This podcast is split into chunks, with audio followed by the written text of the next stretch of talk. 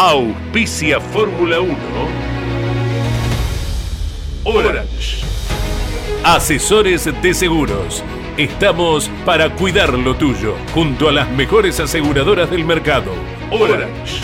Llámanos al 11 32 37 30 00. Pauni. La fuerza de la mayoría. Urt. Excelencia y calidad alemana. Shell B-Power. Sentite insuperable. Pirelli. Sponsor oficial de la Fórmula 1. Banco Provincia de Buenos Aires, celebrando su bicentenario.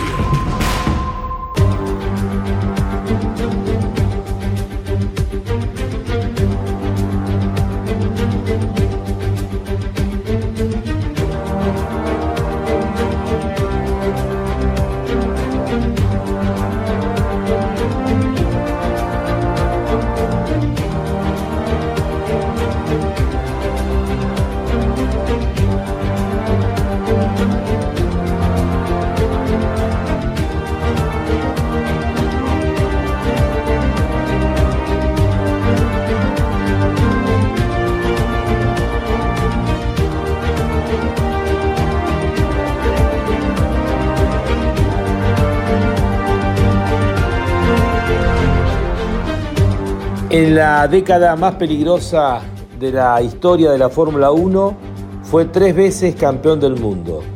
Y cuenta Jackie Stewart que a sus hijos le preguntaban en la escuela, ¿tu papá es corredor? ¿Cuándo se va a matar? Esa era la Fórmula 1 en la época de Jackie Stewart.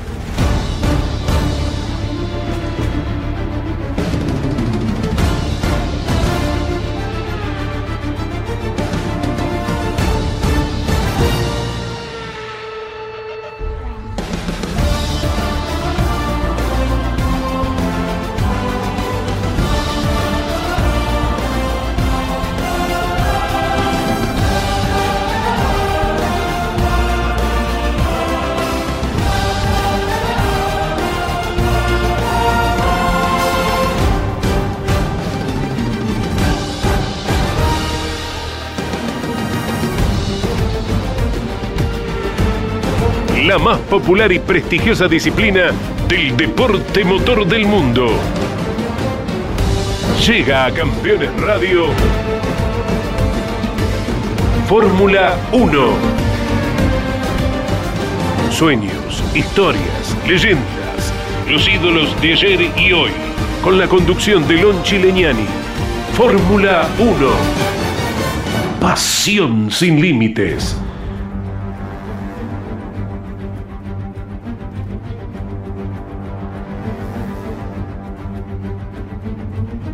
Red Bull, luego del Gran Premio de Japón, celebra su sexto título mundial eh, como equipo constructor. Aquella marca que llegó tímidamente como auspiciante al principio y que después eh, parecía que cuando lo compraba era simplemente para una acción publicitaria eh, que superara lo que era el sponsoreo. Hoy está celebrando su sexto título siendo contundente.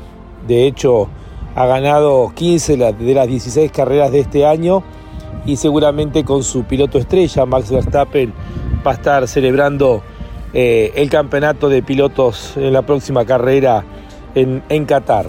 Fue victoria contundente de Max Verstappen detrás de él. Hemos visto otra carrera interesante, es lo que decimos.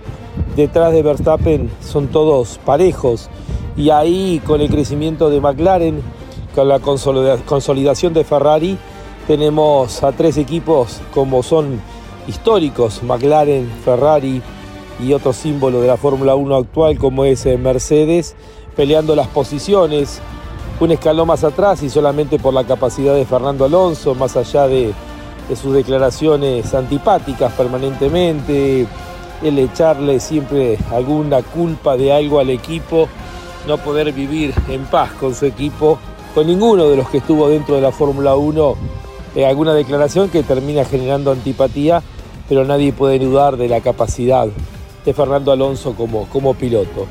Eh, un podio que ha entregado eh, a Oscar Piastri como uno de los puntos importantes para destacar del fin de semana en Japón, en un circuito difícil, exigente, de los más exigentes que tiene actualmente la categoría. Oscar Piastri, que está debutando este año, está subiendo por primera vez en la temporada justamente para celebrar lo que va a ser seguramente el primero de muchísimos podios. Creo que Oscar Piastri es un distinto, cada tanto aparece uno. Podemos nombrar Alonso, Hamilton, Verstappen y creo que Oscar Piastri está en esa categoría. Año que corrió en distintas categorías, ese año mismo salió campeón y se dio el lujo de decirle que no al PIN para terminar concretando su acuerdo con McLaren y ahora poder, junto con su compañero de equipo, subir al podio por primera vez. Piastri tiene un futuro enorme y creo que hemos sido testigos del primero seguramente de muchos podios ya en clasificación había quedado en el segundo lugar, siendo el mejor después de Max Verstappen. Tenemos mucho para compartir, para analizar con todos ustedes. El cuarto lugar de Leclerc, el buen trabajo de Lewis Hamilton que resistió sobre el final el embate de Carlos Sainz, ganador hace una semana atrás en el, Gran Premio de Singapur. Bienvenidos a Fórmula 1, un mundo de sensaciones sin límites. Estás viviendo Campeones Radio. Con la conducción de Lon Chileñani. Fórmula 1. Pasión sin límites.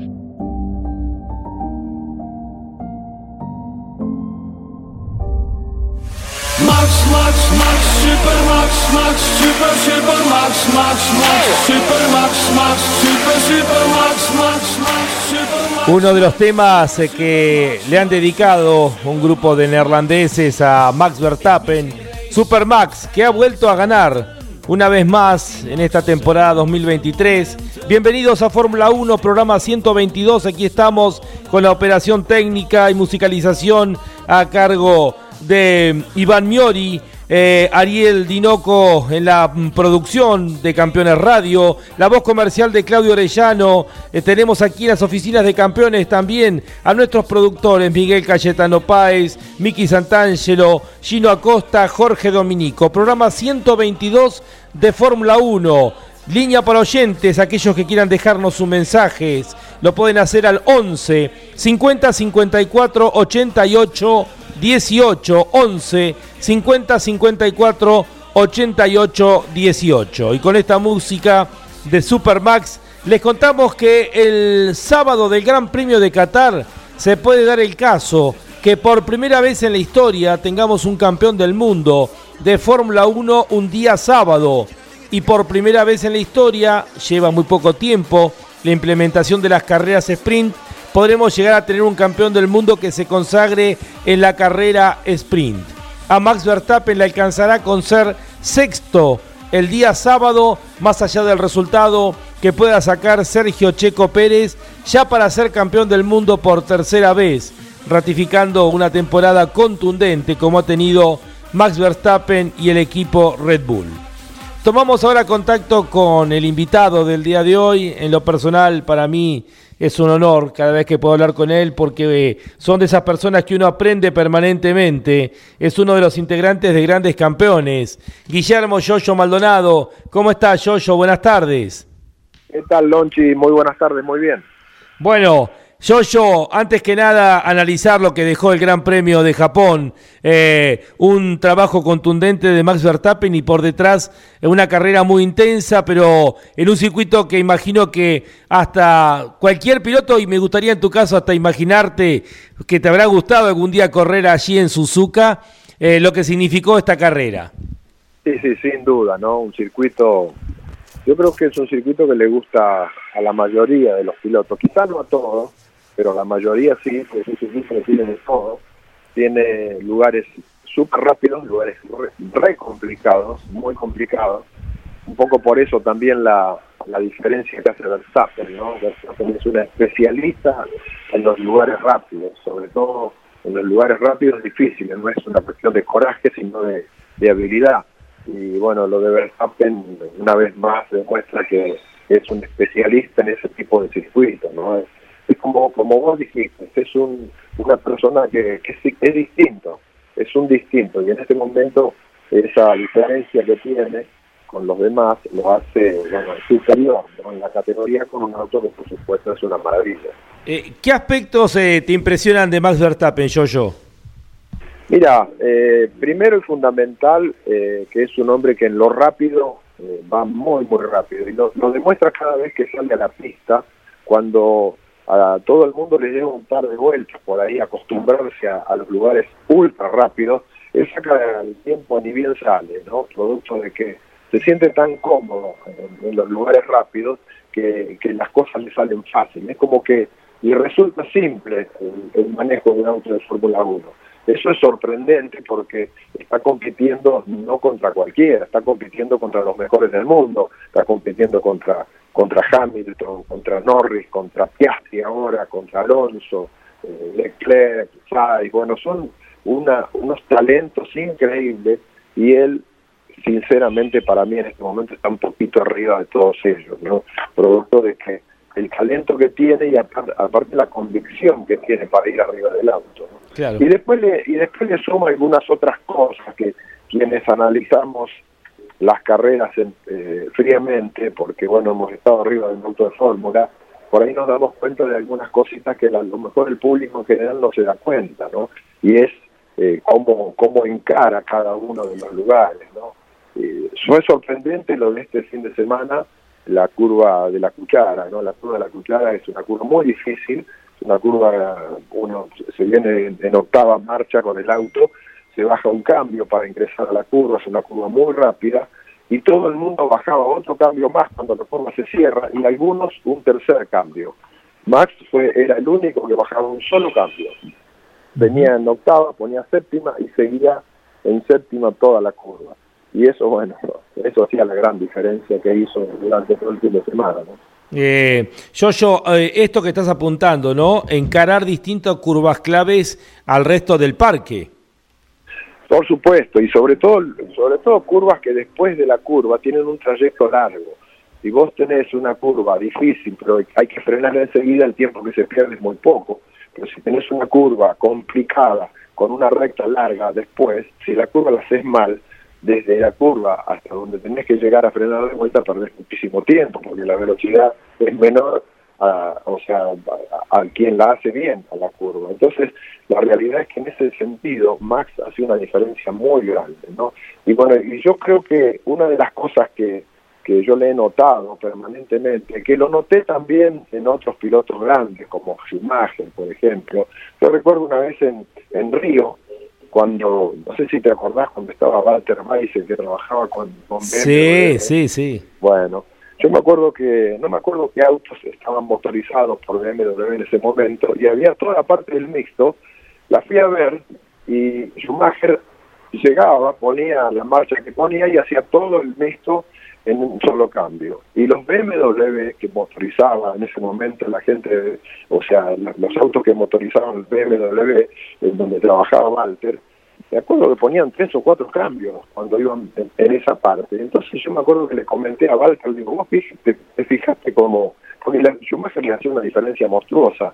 Y le digo, ¿te fijaste en el mixto, cómo va Schumacher y cómo van los demás? Y dice, no, la verdad que a verlo. Y después hablamos. Y me acuerdo que después nos encontramos y se van un solo cambio. Y los demás ponen como 40 cambios. y le digo, bueno, esa es la gran diferencia entre, entre la gente que es, es, es superior, ¿no? Sin duda. Y, y bueno, y hay una cosa que yo siempre la mantuve. A mí, de acuerdo, cuando yo empecé mi carrera deportiva, un día hablando con Juan Manuel, el grande, el mejor de todos, un día me dijo, pibe, siempre un cambio más siempre un cambio más. Cuando vengas cómodo, a veces no podés porque te traen mal. Me dijo, pero cuando vengas tranquilo, cuando vengas cómodo, cuando estés probando, siempre un cambio más, pero y te vas, te vas a sorprender. Eso fue mi regla de, vida en el automovilismo, ¿no? Siempre un cambio más. Y yo recuerdo en circuitos en donde había lugares en donde se iba en tercera y terminó haciendo la carrera haciéndolo en quinta, dos cambios más, no uno más. Y bueno, y eso es un es una es una premisa que le he notado mucho, mucho en los grandes como Juan Manuel Fancho, por supuesto, en Schumacher y ahora lo estoy notando en Verstappen también. ¿no? A mí me sirvió de muchísimo, por eso yo a los chicos nuevos siempre les digo, chicos, un cambio más, siempre un cambio más. Hay curvas que son de cuarta, sí. pero porque son de cuarta, porque la marcha les va perfecto, pero si la haces en quinta, vas más rápido.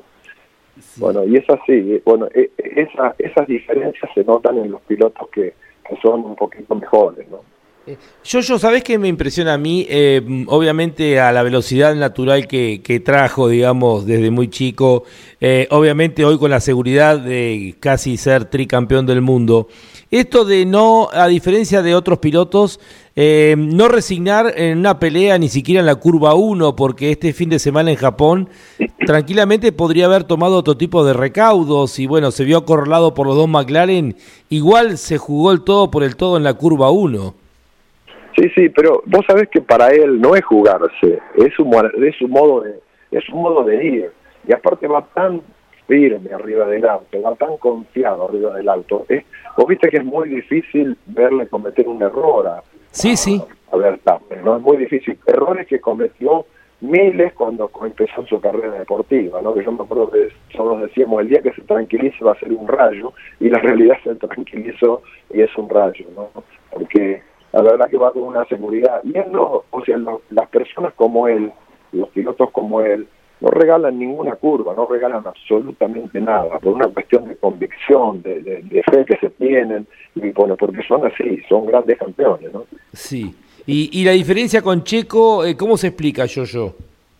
Mira, eh, primero y fundamentalmente yo creo que es muy superior a Checo, por supuesto, ¿no? Eh, hay una diferencia muy grande, y yo creo que Checo está pasando psicológicamente por un momento muy complicado, o sea, eh, yo creo que una de las, uno de los problemas que inclusive lo hablamos con los grandes campeones en su momento, que yo le noté a Checo, que él comenzó el año queriendo ganarle a Verstappen o queriendo correrlo a Verstappen.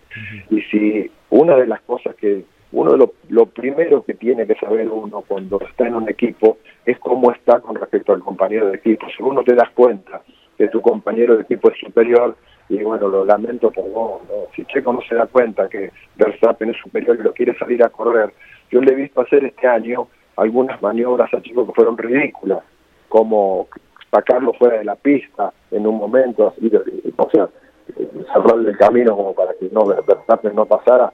Y bueno, y esas cosas, eh, primero que psicológicamente te terminan te terminas muy mal porque el otro te pasa donde quiere después, y después te creas un enemigo dentro del equipo. Vos fíjate que yo no tengo ninguna duda que Hamilton era muy superior a Bottas, pero ninguna duda. Ahora, ¿alguna vez viste vos que Hamilton lo humillara a Bottas? No. Jamás. Jamás. Es más, lo ayudó muchas veces a ganar carreras a Bottas. ¿Por qué? Porque Bottas fue un hombre inteligente que estuvo siempre al servicio de Lewis Hamilton, porque siempre supo que Lewis Hamilton era mejor que él. Y simplemente o sea, tenés que asumir tu lugar. Yo creo que Checo Pérez se equivoca este año, se equivoca fiero, queriendo correr a un tipo que era muy superior a él. Y bueno, se lo puso en contra. Y al poner, te pones a una bestia como esta en contra, y bueno, pues sale mal la jugada, ¿no? yo, yo, eh, volviendo a Suzuka, si tuvieras que elegir un par de curvas, no tienes una porque sería muy, muy limitante, un par de curvas o tres lugares que te, te encantaría transitar como piloto, eh, ¿cuáles son las que preferirías? La más linda es la curva de la cuchara, sin duda. Ajá. ¿Por qué yo, yo? Y porque es una curva que tiene doble radio. Es como a mí me, hizo acordar al, al, al, curvón del 9 de Buenos Aires, ¿no? El curvón del 9 de Buenos Aires, vos lo ves y parece un curvón simple, pero te mandás a fondo y por la mitad del curvón tenés que doblar para adentro. Entonces cambia el radio. Entonces, bueno, en la curva de la cuchara es una curva, una curva de ese tipo. Hay otras curvas, hay otros curvones que son de, más de coraje, ¿no? Decir, bueno, a ver quién se manda a fondo, quién no se manda a fondo, no te mandaste, permaneces con un radio y salís. Las curvas que tienen un radio variable, como esta curva, son muy difíciles, son muy difíciles, aparte donde varías la velocidad, donde varías la, dirección del auto, define si lo hiciste bien o lo hiciste mal. Entonces tenés que hacer dos curvas en una, aunque parezca una sola curva. No es una sola curva, es una, una cosa muy interesante. Y esos son desafíos que a cualquier piloto le encantan. A algunos le salen, como le salía a Bertasen extraordinariamente bien, y a otros no le salen. ¿Y las heces? Las heces también. Las lo que pasa es que las heces eran, son más fáciles, no son tan complicadas. Son muy lindas, son muy lindas para manejar, cualquier circuito con heces es muy lindo para manejar, son, son de satisfacción para el piloto, pero no son complicadas, son curvas de curvo de, de, radio constante. Entonces, si bien son para un lado, para un lado, para el otro, para un lado, para el otro, son curvas, son curvas de radio constante que no le complican al piloto. Sí lo complican si el auto no le va bien, ¿no? Si el auto te va bien es una maravilla, pero bueno, está supeditado al, medio mecánico que tenés y, bueno, podrás ir a la velocidad que podés y punto. Pero no son curvas en donde el piloto define su calidad como en la curva de la cuchara. ¿no? Correcto. Yo, yo, eh, ¿qué análisis haces del resto de los equipos? Hemos hablado obviamente de Red Bull, el amplio dominador. Me gustaría tu opinión acerca del momento de Ferrari, eh, de McLaren, de Mercedes y de Aston Martin. Mira, en principio los demás equipos, todos menos Aston Martin, han hecho un progreso muy grande. Aston Martin comenzó muy bien y yo no digo que empeoró, lo que pasa es que los demás mejoraron los demás equipos evolucionaron, eh, sobre todo sobre todo McLaren, ¿no? que hizo un, avance impresionante, o sea, no nos olvidemos cómo empezó, no, no, lo podíamos creer que siguiera tan atrás, claro. y, el avance que hizo fue maravilloso, también lo hizo Ferrari, que no empezó tan bien, y despacito va agarrando voleo, y Mercedes también, despacio, los alemanes son lentos, pero llegan, ¿eh? En algún momento llegan. Y están llegando despacito, en algunos lugares van mejor, en otros no tan bien, pero tienen un auto que por lo pronto tiene una característica muy buena como el Red Bull, que es el desgaste de neumático. Mercedes está llegando a tener autos con un desgaste de neumático parecido al de Red Bull. Le falta la velocidad todavía, pero eh, van por un camino extraordinario, van muy buen camino, cosa que todavía le falta a Ferrari. Ferrari tiene un auto rápido, ha logrado tener un auto rápido, pero todavía está consumiendo mucho neumático. Y bueno, eh, Aston Martin, como te decía, Aston Martin se quedó, se quedó. Yo no, no creo que haya involucionado, simplemente no evolucionó. Correcto. Eh, yo, ¿qué opinión te merece Oscar Piastri, este debutante, este rookie eh, que está haciendo eh, este campeonato y consiguió su primer podio este fin de semana en Japón? Es otro, como decías vos, Lonchi, para mí es otro otro elegido, ¿no? Eh, vos fíjate que un elegido es Norris, no hay ninguna duda. Todos lo vimos cuando cuando empezó, eh, Lando tiene una calidad extraordinaria y este chico ya está igual que Norris, o sea, con nada. fíjate que este fin de semana, eh, eh, o sea, hizo su, en Suzuka su primera aparición, nunca habían dado en Suzuka. y es un circuito muy complicado como para estar la primera vez. Antes así que lo vimos al principio, que no estaba tan cerca porque era lógico, no había girado nunca en un circuito muy complicado, muy difícil, y bueno, terminó en el fin de semana agarrándole la mano, saliendo segundo en la clasificación. Ese chico, la verdad, es otro distinto, sin duda. Yo creo que tiene un porvenir extraordinario. Sí. Eh, Ferrari, ¿se ha ordenado un poco más? Eh, yo, yo los ves un poco más calmos y eh, no cometen esos errores groseros en los boxes y bueno, se va dando una, un, un resultado atrás de otro y es como que la victoria en Singapur los calmó. Sin duda, yo creo que la victoria los calmó y también, o sea, el trabajo que vienen haciendo los viene calmando, ¿no? Uno los ve en boxe trabajar mucho mejor, eh, o sea, para el auto, los dos autos paran y, no se cometen errores como se veía en otros momentos. Yo creo que Ferrari estaba muy presionado por la, condición del auto, ¿no? Cuando el auto no te funciona y no tenés problemas eh, que, no podés ir, ir, para adelante, bueno, todo el equipo se pone nervioso y en definitiva termina todo el mundo cometiendo errores. Despacito ellos van encontrando el camino, despacito van encontrando la senda y todo el equipo se está alineando. Yo creo que están por un buen camino, ojalá que sigan así, porque o, sea, todos, todos queremos que, Ferrari esté adelante, que Ferrari gane, y ya está cerquita, ¿no? Ya ganó, bueno, la anterior ya la ganó, con un, un trabajo de size espectacular, sin duda, y del equipo también, pero bueno, yo creo que tiene, tiene, van por buen camino, Ferrari va por buen camino. Eh, lo de Sainz es eh, puro esfuerzo, eh, temperamento y bueno, cómo, cómo ha llegado a, instalarse, ¿no? Pero también con mucha garra. Con mucha garra y, con mucha convicción también, ¿no? Vos fíjate que hay que levantar faltando tres o cuatro vueltas para darle el, para darle el, el, DRS a quien viene atrás para que los Mercedes no se vengan, ¿no? La verdad que es una decisión difícil, tan es así que no fue una decisión del equipo, fue una decisión de él, de, de, hacerlo arrimar a Norris para que, para que los Mercedes no se vinieran tan rápido, y eso le dio le dio el, aire suficiente para estar tranquilo y ganar la carrera. Esa decisión hay que tomarla arriba de un auto de carrera cuando faltan cuatro vueltas para terminar. Eso habla muy bien de Sainz, sin duda. Eh, vos que sos de otra época, o nos hemos, hemos formado en otra época, eh, ¿qué te produce los las denuncias a través de mm, la televisión indirectamente, pero a través de la comunicación de los equipos, eh, denunciando al de adelante, se fue de pista, eh, me encerró, eh, esto de estar permanentemente, diríamos, alcahueteándose. A mí no me gusta, sin duda, nosotros corríamos de otra manera, ¿no? Nosotros, o sea, cuando teníamos problemas lo arreglábamos entre nosotros, ¿no? Nos bajábamos del auto, nos juntábamos en un, lugar cerrado y arreglábamos nuestras cosas. Jamás íbamos a a, mandar a, nadie a la parrilla, porque no era nuestra costumbre.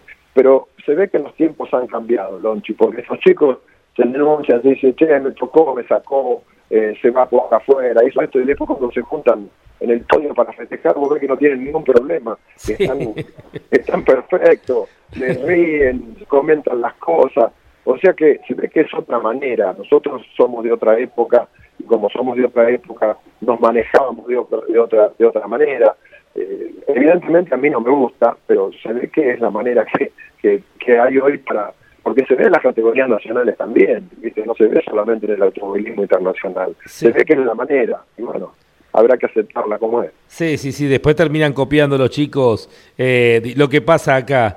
Eh, yo, ¿qué explicación como piloto, pero también como gran técnico que, que sos, eh, qué análisis haces? ¿Dónde está esa diferencia del Red Bull eh, con el resto? Mira, primero hay una cosa para mí fundamental y es el nacimiento del auto, que es una cosa eh, extraordinaria. ¿no? es un genio, lo ha demostrado siempre y lo sigue demostrando. El auto nace de una manera extraordinaria. Y después yo creo también que hay que sumarle al diseño, al gran diseño del auto, al auto como funciona, hay que sumarle la capacidad del piloto que ha llevado sin duda a ese auto a, niveles superiores. Y yo creo también que probablemente esto sea uno de los problemas que tenga Checo Pérez, ¿no? porque han, ido modificando el auto en función de lo que Verstappen se banca en todas partes, y bueno, pero Verstappen lo maneja, se ve que Checo Pérez no lo puede manejar. Entonces, esa, esa capacidad de un piloto hace evolucionar también al equipo, porque el, piloto va pidiendo, va, va, va exigiendo cosas del auto que hacen de que toda la parte de ingeniería vayan tomando un camino hacia un lugar que los hace mejorar permanentemente, bueno, y si no estuviera a lo mejor Verstappen en el equipo, el camino sería más lento, ¿no? los autos no irían tan rápido. Yo creo que es una conjunción que se da de Verstappen con el equipo y el equipo, el equipo con Verstappen que sin duda, eh, bueno, es recontra exitosa, ¿no? Y aparte, bueno, eh, el único problema que tienen es que no tienen un compañero de equipo para Verstappen que lo siga, porque evidentemente eh, eh, Checo Pérez no puede manejar el auto de Verstappen. Claro. Claro. ¿Y mm, la evolución o la falta de evolución de Aston Martin puede tener que ver con que cuenta con un gigantesco piloto, pero con un solo piloto para trabajar? Sí, también, también, también. Así la misma o sea, hay una diferencia muy grande en, en Red Bull y hay una diferencia muy grande en Aston Martin, ¿no? Sin duda el único piloto ahí es Fernando. Eh, Lance Stroll no, no, tiene no tiene la capacidad y no tiene la posibilidad de desarrollar nada, sin duda, ¿no? y todo lo hace Fernando.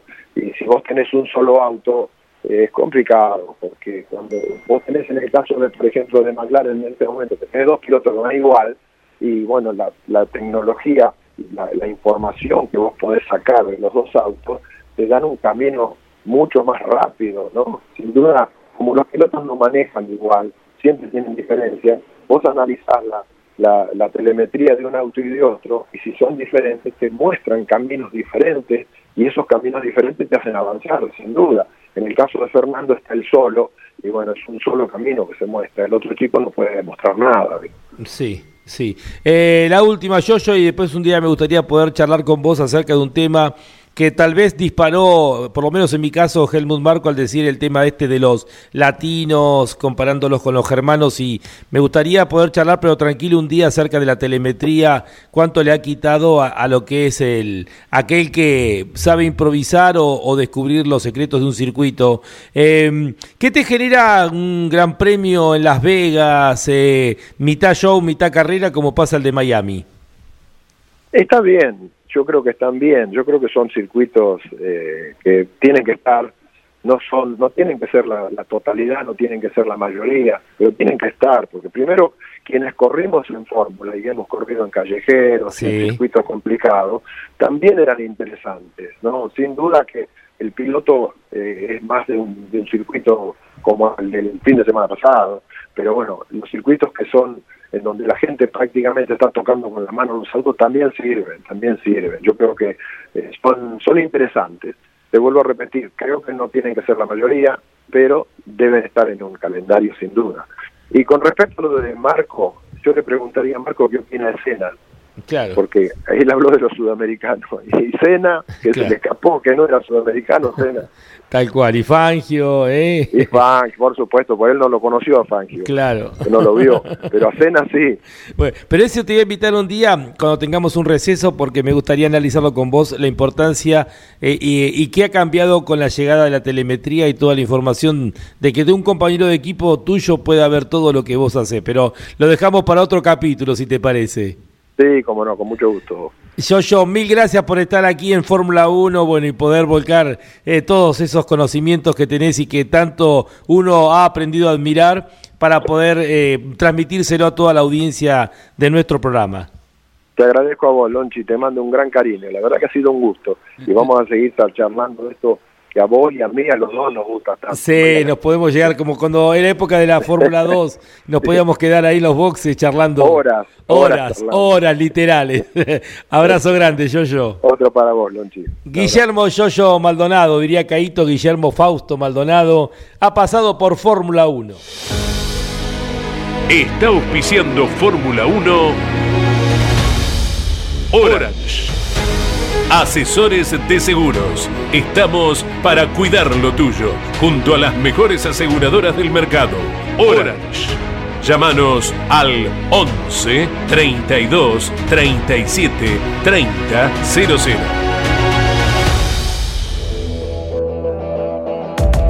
Pauni. La fuerza de la mayoría. Burt. Excelencia y calidad alemana. Shell B-Power. Sentite insuperable. Pirelli. Sponsor oficial de la Fórmula 1. Banco Provincia de Buenos Aires, celebrando su bicentenario.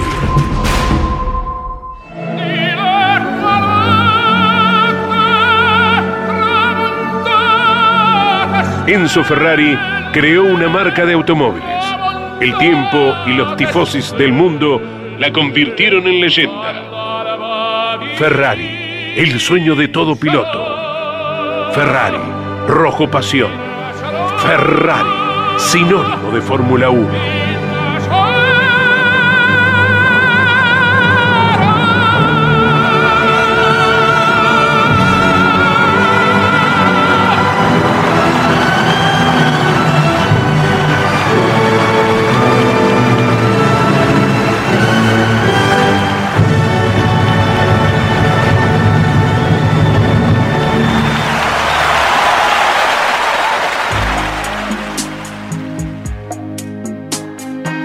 Vattene amore, che siamo ancora in tempo, credi di no, spensierato, sei contento, vattene amore, che pace più non avrò, ne avrai, perderemo il sonno.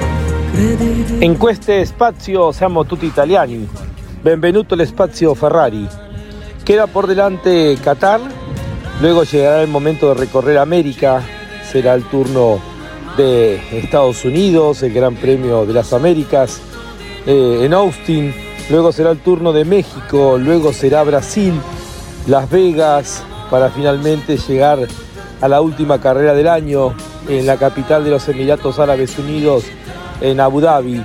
Seis carreras por delante y de repente Ferrari, que parecía que estaba para pelearle a Aston Martin el tercer lugar, que ya de por sí era terminar muy bien el año, se encuentra con la gran posibilidad a partir de el crecimiento que ha tenido la marca del Gran Premio de Italia en adelante y con la victoria en Singapur incluido, de encontrarse ahora a solamente 20 puntos de Mercedes en la lucha por el subcampeonato del el torneo de constructores.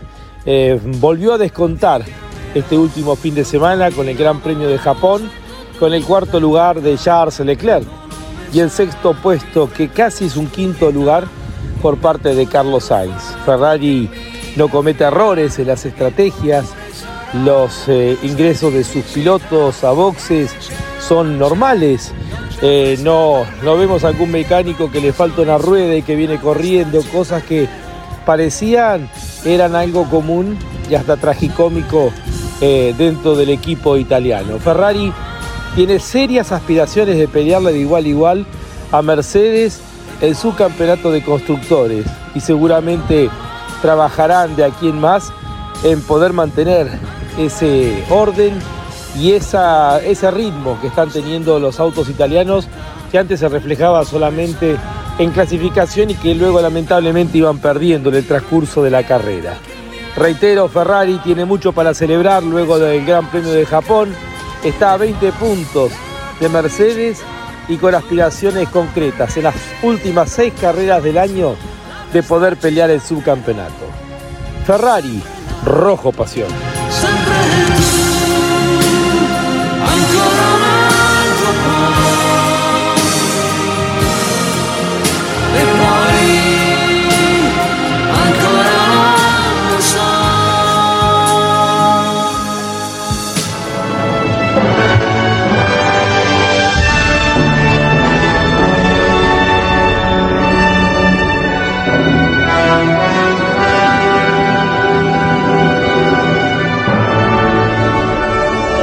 Esto fue Ferrari, el sueño de todo piloto. Ferrari, rojo pasión. Ferrari, sinónimo de Fórmula 1.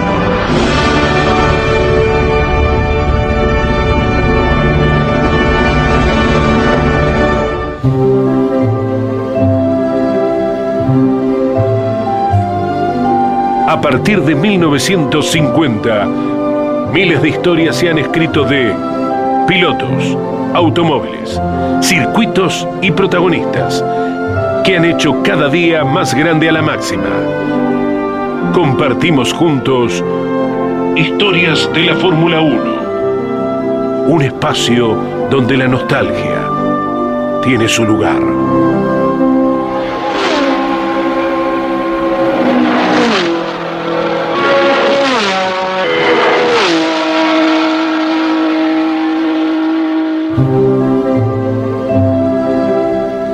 Hoy nos vamos al 19 de octubre del año 2008, hace 15 años.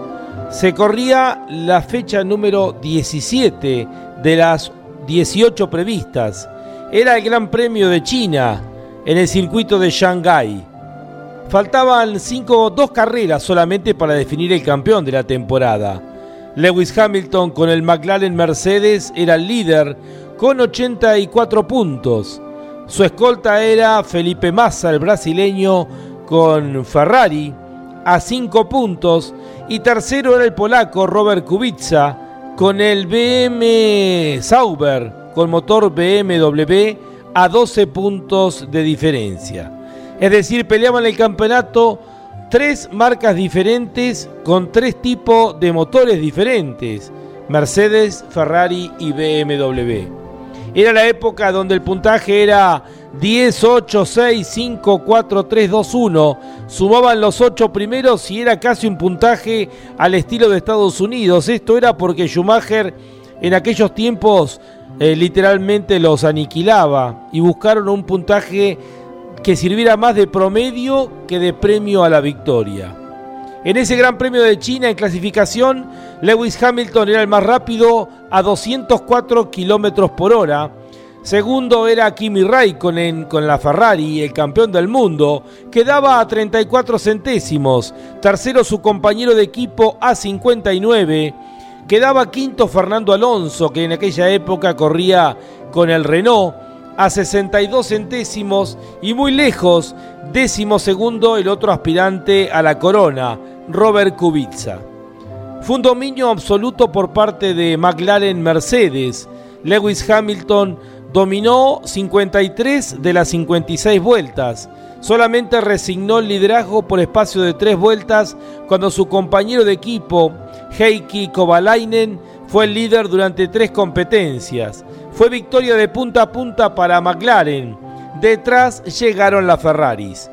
Esta fue la quinta y última victoria del año para Lewis Hamilton y la victoria decisiva para poder definir en Brasil 15 días después uno de los títulos más emocionantes dentro de la Fórmula 1. Fue una victoria absolutamente decisiva porque esos dos puntos que había entre el primero y el segundo definieron el campeonato, ya que Hamilton fue campeón por solamente un punto de diferencia en relación a Felipe Massa.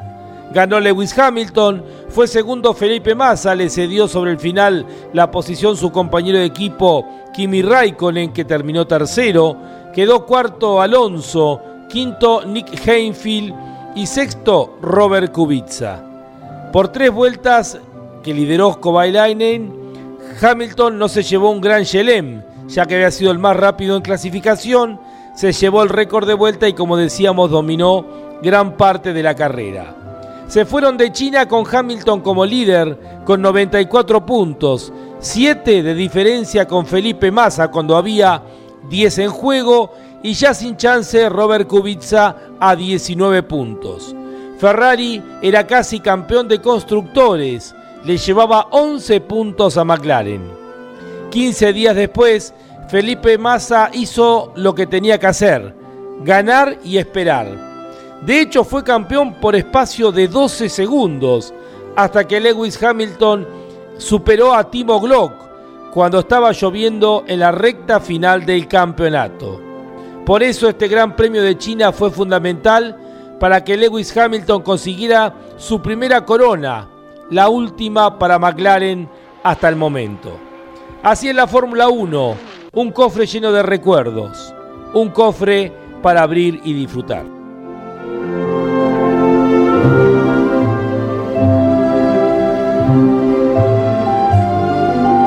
Así pasó, historias de la Fórmula 1, un espacio donde la nostalgia tiene su lugar.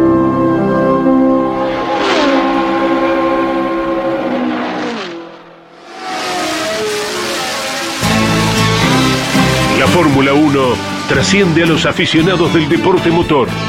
La Fórmula 1 atrapa con su magia, velocidad, tecnología, sonido y color. Ahora en Campeones Radio, me gusta la Fórmula 1.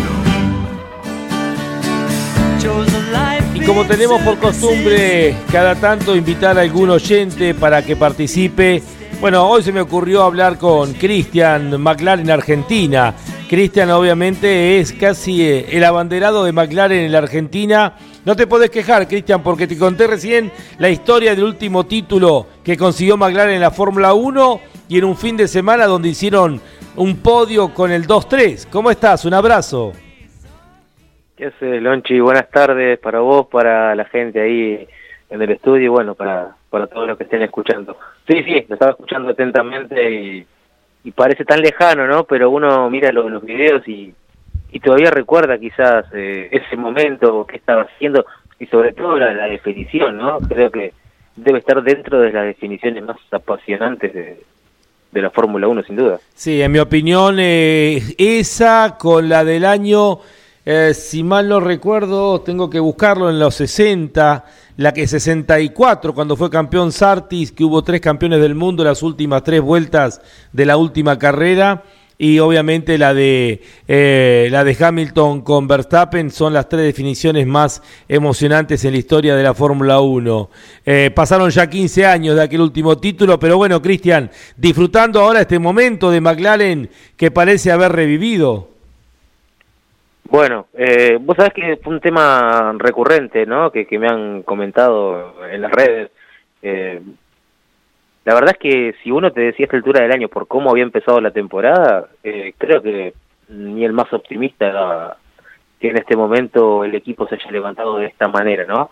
Eh, fue como un punto y aparte, un punto de inflexión desde, yo creo que desde Austria en adelante el equipo hizo el clic necesario con la actualización de los paquetes de aerodinámica y bueno, lo que hablabas al principio con Yoyo, creo que la dupla de pilotos ya no deja ningún tipo de dudas, ¿no? Está al calibre no solamente de un equipo como McLaren, sino de la Fórmula 1, ¿no? De Lando Norris, me parece que ya no, no queda discusión hace tiempo, pero Oscar Piastri le está callando la boca a varios que dudaban de que si todavía no estaba muy muy verde para la Fórmula 1, si había hecho bien en irse a McLaren eh, y demás.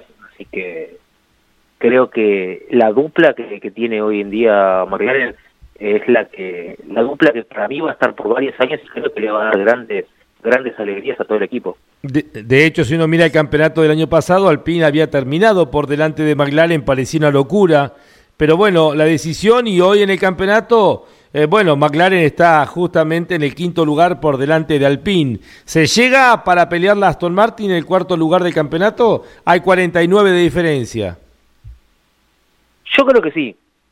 Eh, Quedan varias carreras, se puede puntuar fuerte.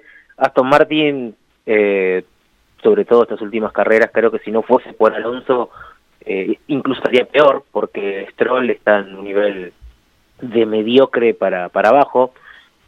Y, y, lo que tiene de bueno McLaren ahora en este momento es que están puntuando con los dos autos, cosa que muchas veces no, no pasó.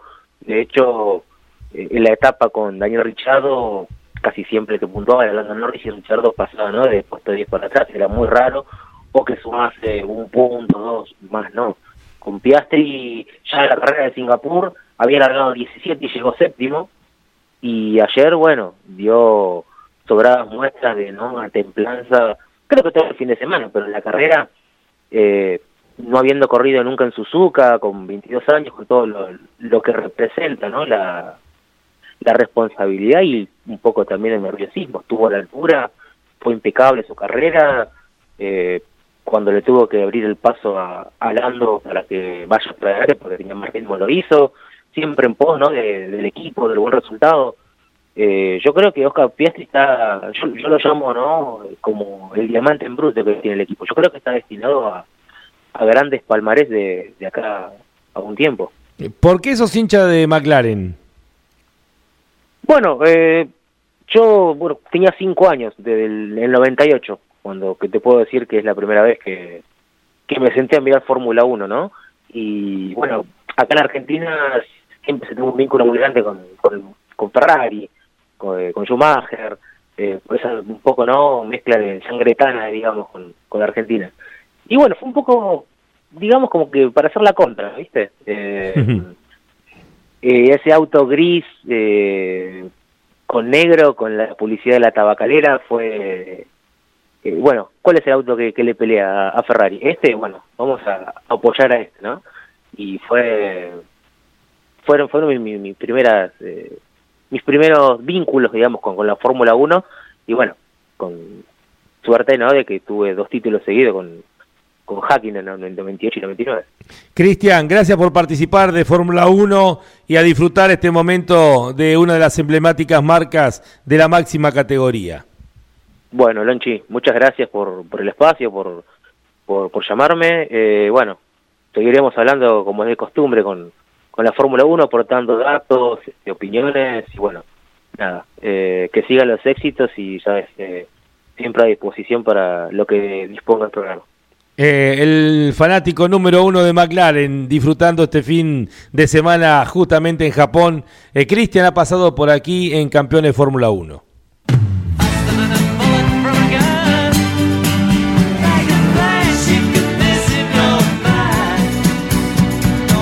Campeones Radio, esto fue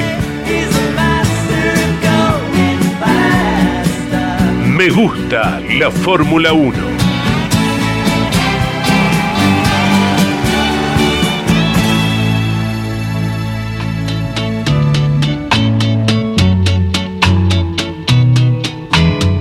Bien, vamos con algunos mensajes. Justamente había escrito acá Cristian, dice, ayer veía el MotoGP en India, pensar que gastaron una fortuna en ese circuito y la Fórmula 1 fue una sola vez, no más, creo, no, fue tres veces.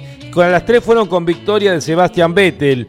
Eh, casi que pasó al olvido, una pena. Es interesante el diseño de los pocos buenos que hizo Tilke. Y es una pena porque, bueno, por lo que simboliza India como país que no esté eh, dentro del calendario de la Fórmula 1. Eh, una lástima, pero no tuvo la convocatoria que se esperaba y bueno, lamentablemente salió de la temporada en la época que el tío Bernie, que Bernie Eccleston apostaba fuerte a Asia, de hecho hasta hubo un año que Asia tuvo más grandes premios que el continente europeo.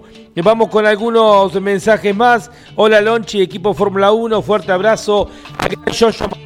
Consulta ¿Cuántas butacas consideran que quedarían libres si la Fórmula 1 u otras categorías tuviese la mitad del riesgo de los años 50, 60, 70? La mayoría, en mi opinión, son solo choferes de lujo que dan el gusto de llamarse pilotos.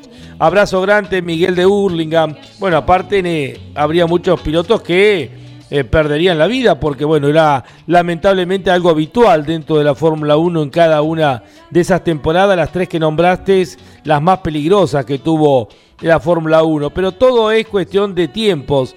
Hoy obviamente se toman las medidas que hay que tomar por las medidas de seguridad que se necesitan para un gran premio y cualquier accidente trágico literalmente pararía una carrera, eh, cosa que eh, en aquella época no, era normal seguir adelante. Eh, Estela Mari Coronel nos manda la foto, estuvo visitándonos con la familia. Eh, gracias querido Lonchi por recibirnos en la cabina. Abrazo a la distancia para vos y todos los campeones. Estaba de espalda yo, se ve que estaba concentrado, ni me di cuenta. Gracias para Estela Maris. Hola Lonchi, buenas tardes. Hubo un antecedente de un que yo dije que no había habido campeones el día sábado. Dice Daniel de Iani de Firmat Santa Fe, hubo un antecedente de un campeón consagrado un sábado, pero en la última carrera del campeonato fue Nelson Piquet en Las Vegas 1981, carrera que todos los argentinos recordamos por lo que pasó con el Lola aquel día. Saludos a todos los campeones, Daniel Iani de Firmat. Te lo voy a corregir, eh, yo había dicho que ninguna, eh, le erramos los dos, Daniel, porque fueron tres campeones del mundo en tres años consecutivos, otra de las particularidades que se ha dado en la Fórmula 1. ¿Por qué? Porque como bien apuntás, en 1981 Nelson Piquet le ganó el campeonato en Las Vegas a nuestro Carlos Alberto Reutemann y ahí se consagró campeón del mundo por un punto. Habían llegado junto con Jacques Henri Lafitte los tres peleando el campeonato. En 1982 también se dio la particularidad que en el Gran Premio de Las Vegas, Keke Rosberg, Keijo Rosberg, fue campeón del mundo. También en Las Vegas un día sábado llegaron con John Watson y con Alain Prost con chances los tres de ser campeón del mundo. Ya Pironi estaba, eh, había dejado de correr por el accidente que había tenido en el Gran Premio de Alemania, pero también se definió al año siguiente ahí mismo en Las Vegas a manos de Keke Rosberg.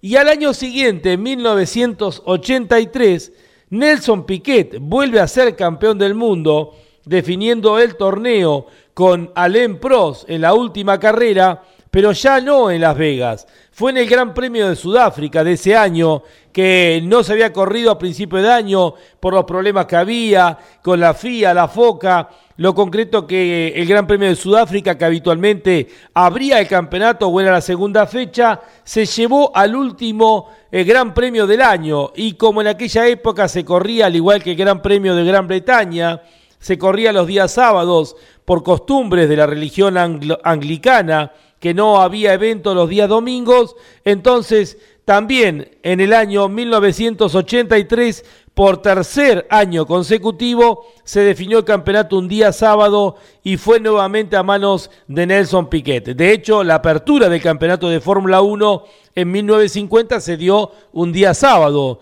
también al correrse el Gran Premio de Gran Bretaña, reitero, y en aquellas costumbres que había en aquellos tiempos de los países anglicanos, no se corría el día domingo, y bueno, es otra de las eh, particularidades, todo esto porque dijimos al comienzo que eh, Max Verstappen se puede llegar a consagrar campeón el día sábado, eh, justamente cuando se corra el sprint en el Gran Premio de Qatar. Pero bueno, eh, va a ser la primera vez que un eh, piloto se consagre campeón del mundo en un sprint. Esta sí va a ser algo totalmente diferente. Sobre el final, Pablo Culela nos entrega información vinculada a la comparación entre los equipos. El equipo que tiene mayor diferencia entre sus compañeros de equipo, incluido Japón en clasificación, es el equipo Williams. Eh, Alex Albon le saca a Logan Sargent un promedio de 63 centésimos en la vuelta de clasificación. El segundo equipo con más diferencia es el equipo eh, Alfa Tauri. Yuki Tsunoda es 58% eh, más rápido que Liam Lawson en las eh, cuatro carreras, pero la particularidad es que Lawson le ganó las cuatro veces a Yuki Tsunoda, volvió a hacer un gran trabajo siendo un décimo este fin de semana. El equipo más apretado, el equipo Ferrari, entre Leclerc y Sainz. Leclerc en el promedio le gana por tres centésimos a su compañero de equipo Carlos Sainz y Lewis Hamilton le gana a George Russell en el promedio por cinco centésimos. Estos son los más parejos y antes dimos los de mayor diferencia en las pruebas de clasificación.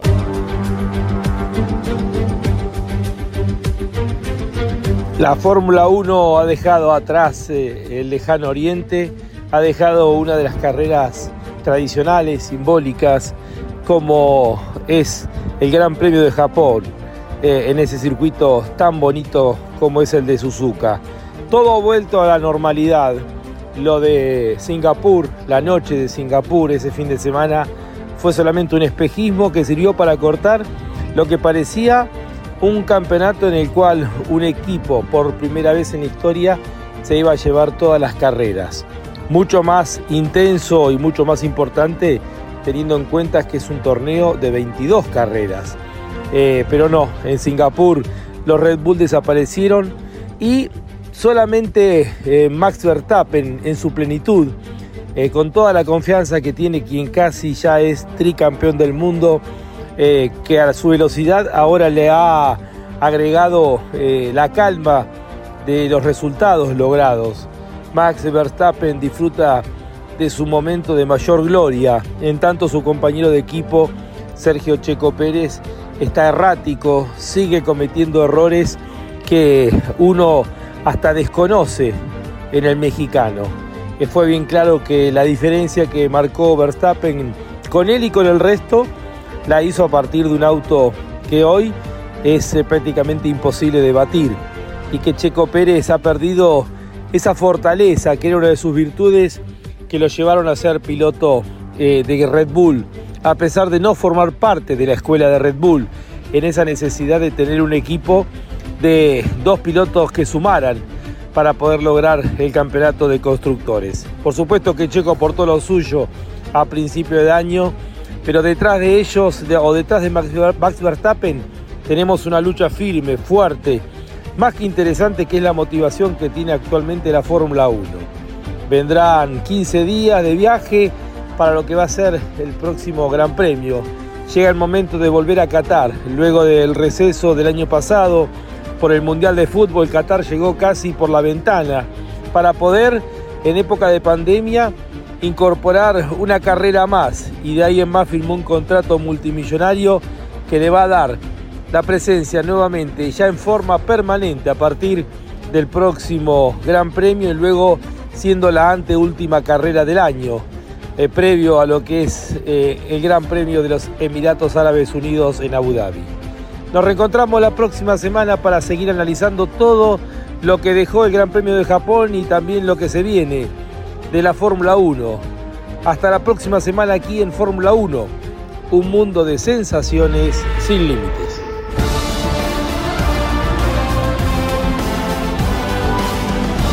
Esto fue Fórmula 1. La más popular y prestigiosa disciplina del deporte motor del mundo pasó por Campeones Radio.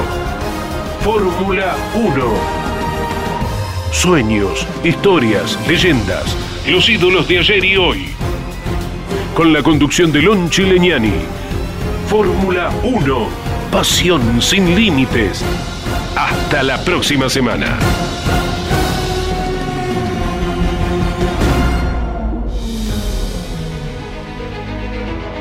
Auspicio Fórmula 1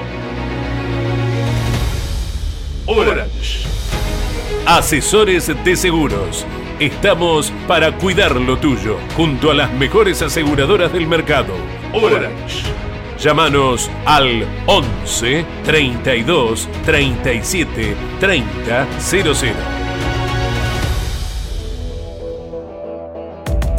Pauni. La fuerza de la mayoría. Urt. Excelencia y calidad alemana. Shell B-Power. Sentite insuperable. Pirelli. Sponsor oficial de la Fórmula 1. Banco Provincia de Buenos Aires, celebrando su bicentenario. Campeones Radio. Una radio 100% automovilismo.